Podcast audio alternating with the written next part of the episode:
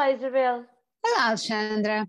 Bom, a nossa sorte é que as nossas férias este ano se fazem cá dentro, porque quem precisa de aeroportos eh, por estes dias deve andar eh, louco. Foram mais de 650 voos que já foram cancelados eh, por causa desta greve da Ground Force, Isabel e prevê-se que, ou pelo menos está anunciada, que para dia 30 e 31 e, e 1 e 2 de agosto isto se vai voltar a, a repetir.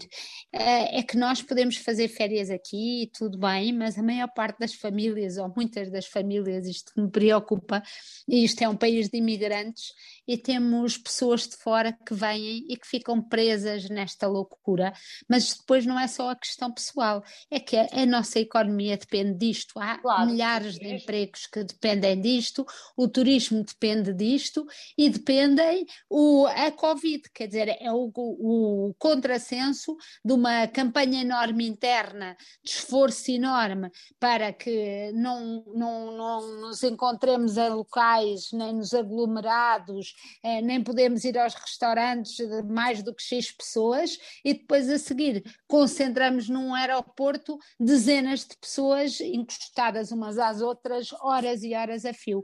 E perante isto, eu não vejo reação nenhuma. Uh, a reação que eu vi uh, o governo ter foi pedir aos serviços de testes Covid para alargarem os horários. E, e nem sequer a comunicação social eu vi, eh, os comentadores do costume, vi particularmente zangados com esta situação.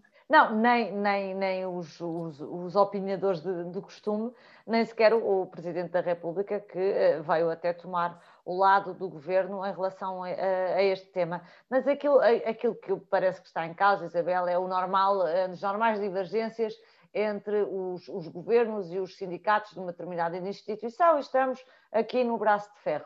O que eu acho absolutamente um, fantástico é que tudo parecia tão simples. Lembra-se, há um ano e tal com a TAP, antes da pandemia, ah, era tão não, era importante. Tudo. Era, era sempre fácil. os outros que geriam era, mal. Eram os privados que geriam mal e agora uh, estamos a ver a, a derrocada total, depois da TAP, desta empresa ligada à Ground Force, para Gáudio, obviamente, das low cost, que dependem no Terminal 2 de outras empresas de handling e que estão com a sua vida absolutamente normal.